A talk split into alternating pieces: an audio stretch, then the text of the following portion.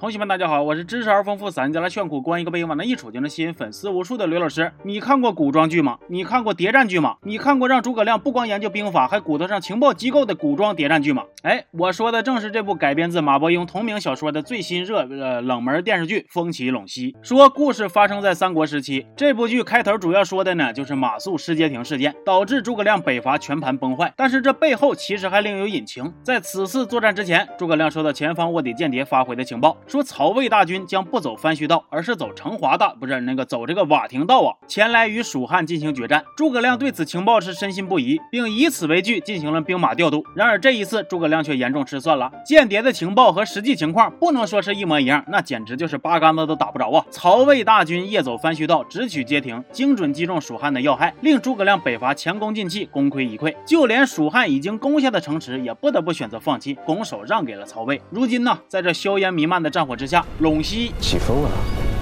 那么从这次惨痛的失败中，我们能够看出啊，诸葛亮对自己的间谍非常信任，但是间谍关键时刻掉了链子，那么这个替诸葛亮获取情报的部门便成为了众矢之的啊，全体目光都向他看齐了。说这蜀国情报部门名叫司文曹，该部门长期派人出去渗透到敌军之中窃取情报。司文曹的负责人名叫冯英，手下获取情报不利，就导致冯英的压力很大。但是不管是诸葛亮还是冯英，他们至今都没想明白，他们派出去这位代号白帝的间谍，到底为啥会发回了假消消息呢？是说这个间谍白帝叛变了，还是他的情报让人给调换了，亦或是身份暴露已经让对面给发现了？这一切都还是未知。但是可以明确的是，蜀汉与曹魏的情报战已经打响了。另一方面，曹魏大胜，现在正是得意之时。在陇西天水，郡守郭刚与主簿陈宫正在喝酒下棋，这兴致到了呢，郭刚就开始夸夸跟这个陈宫吹上了呀，讲话了，说咱们这一波啊，真是秦始皇摸电门，他赢麻了呀。但是你知道为啥神机妙算的诸葛亮他这回没算明白吗？因为咱也有间谍烛龙，他把白帝发出去的消息给换了。郭刚这话不假呀，曹魏不久前刚刚模仿着蜀汉成立了一个情报机构，名叫建军司。如今这司文曹和建军司啊，简直就是你来渗透我，我来渗透你，我们全都一样，天天就陪在个陌生人左右，走过渐渐熟悉的街头。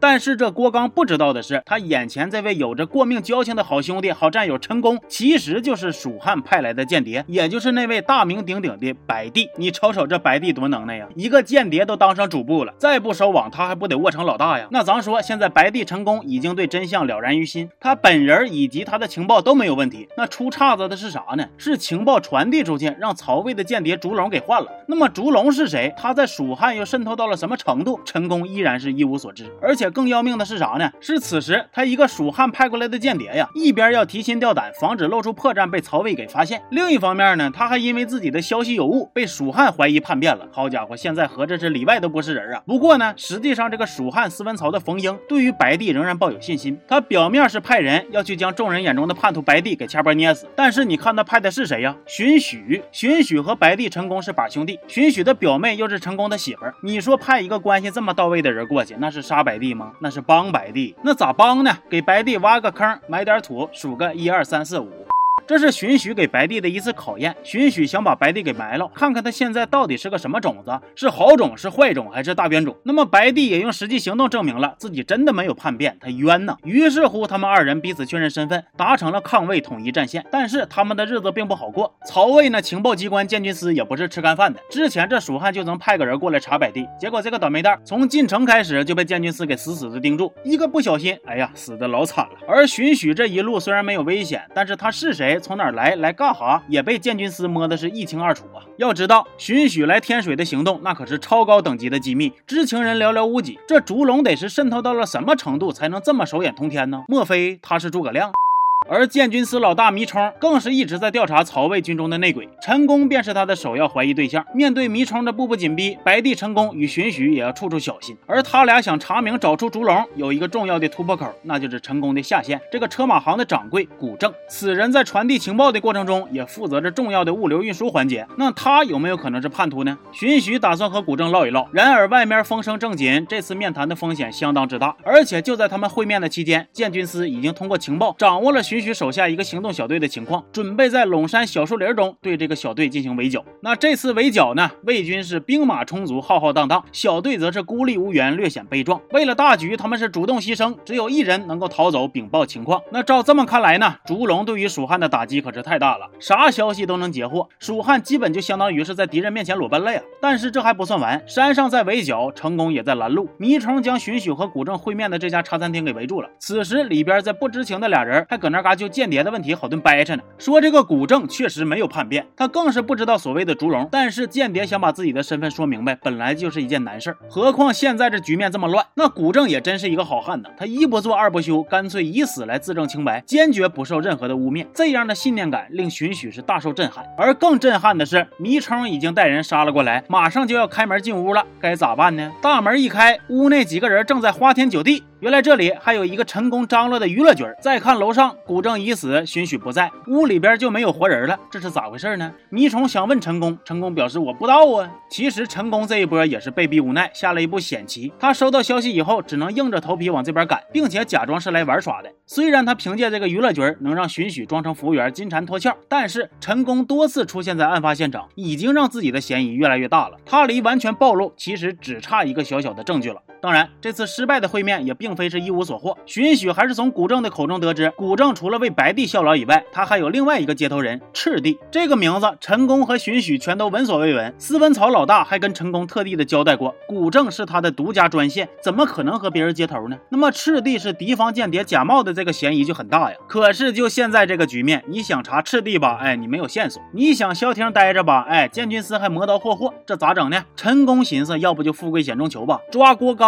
只有把他带回蜀汉，让他证明烛龙的存在，成功才能解套。那正巧呢，郭刚喜欢研究这个奇技淫巧，就是稀奇古怪的各种玩意。他还曾经委托陈宫复原上古朱雀，而这玩意又能在天上滑翔，正好陈宫决定用它来带走郭刚。然而更巧的是，陈宫邀请郭刚来玩朱雀，郭刚却说自己正在研究怎么才能潜入蜀汉，偷取诸葛亮的秘密武器连弩的制作图纸呢。那这时候迷城讲话了，说人家那图纸有重兵都把守着，你还想偷图纸？你咋不上天呢？哎嘿，哎说到点子上了，郭刚就打算用朱雀空降绕过防守，奇袭偷纸逃跑，一气呵成。郭刚派出自己的两名心腹迷冲和陈宫前往，届时烛龙也将现身，与他们来一个里应外合。听完这话，陈宫好悬笑嘻了，这真是踏破铁鞋无觅处，得来全不费工夫啊！正愁找不着烛龙，还差点要冒险抓郭刚呢。现在问题迎刃而解呀，只要陈宫能确认烛龙的身份，那么啥都不是事儿了。而且为了方便陈宫和迷冲行动，魏军还将伪造一场意外来宣称二人已死。那么这么一来呀，带着杀叛徒任务来到天水的荀彧也能回去交差了，多是一件美事儿啊！这敌方给拟定的计划咋那么完美呢？当然，计划很单纯，复杂的是人。陈宫并不知道，此时此刻蜀汉内部也在勾心斗角。诸葛亮北伐失败之后是备受指责，李严趁机煽风点火，企图上位。如今司文曹被李严接管，李严除了要对部门进行人员清洗，他还不可避免的将要窥探到司文曹所掌握的机密。白帝的身份极有可能就泄露到烛龙的耳中。那么这次行动真能如他们所愿，嘎嘎顺利，让一路绿灯猛踩油门吗？我可以肯定的告诉你，我不知道啊，因为后边没看呢。这部《风起陇西》开播至今呢，我看这争议一直都挺大的。某瓣的评论区一星和五星的比例都挺高的。那么在我看来呢，这部剧确实也是优缺点都足够明显。优点相信大家也从我的解说中感受到了，这是一部剧情环环相扣、险象叠生的谍战剧。尤其现在的陈宫，既被队友怀疑已经叛变，又被敌人怀疑他是卧底的被动局面，刻画的那是相当到位。那缺点其实也足够明显。他这个台词我真是忍不住吐槽啊，咋就这么精神分裂呢？一会儿咔咔念文言文，字幕还给你配个翻译。臣本庸才。刀切非惧，亲禀毛越以立三军，不能训章明法，临事而惧。你等又过一会儿呢，那对话又全是现代大白话，时尚感让人瞬间就出戏呀！不信我领你们感受一下。今天案情分析会，案情分析会。可是，在我们内部还要搞保密、搞封锁、搞七搞八，一塌糊涂，不许拉山头，搞小圈子。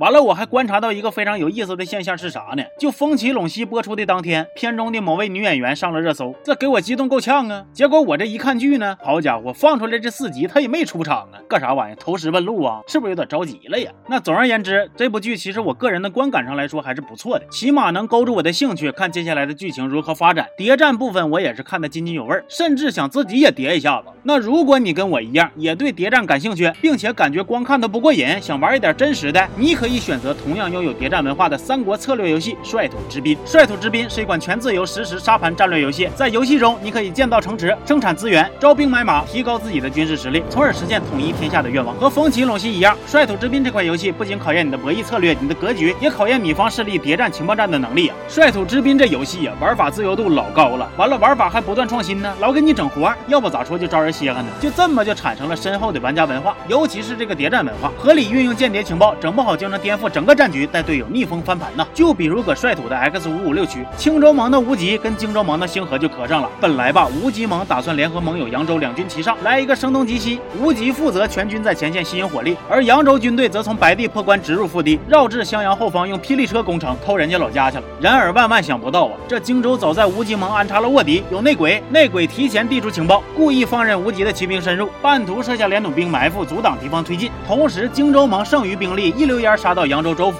扬州防守空虚啊，被打了一个措手不及，于是只能回防撤兵。这不就是通过卧底改变了战局了吗？那你再看这个套路，简直和这个风起陇西里的曹魏的套路如出一辙呀！没想到玩个游戏，一个个的还都藏这么多心眼，人均烛龙是吧？咋的呀？游戏里的你再强大也是假的，但卧底确实是真卧了呗，卧的还挺过瘾呗。而且你看啊，这个风起陇西里郭刚要偷连弩设计图，游戏里连弩这不都都用上了吗？所以说还等啥呀？赶紧登录游戏开始战斗吧！队友正等着你的情报逆风翻盘呢。行吧，这期就先到这了，我是刘老师，咱们下期见，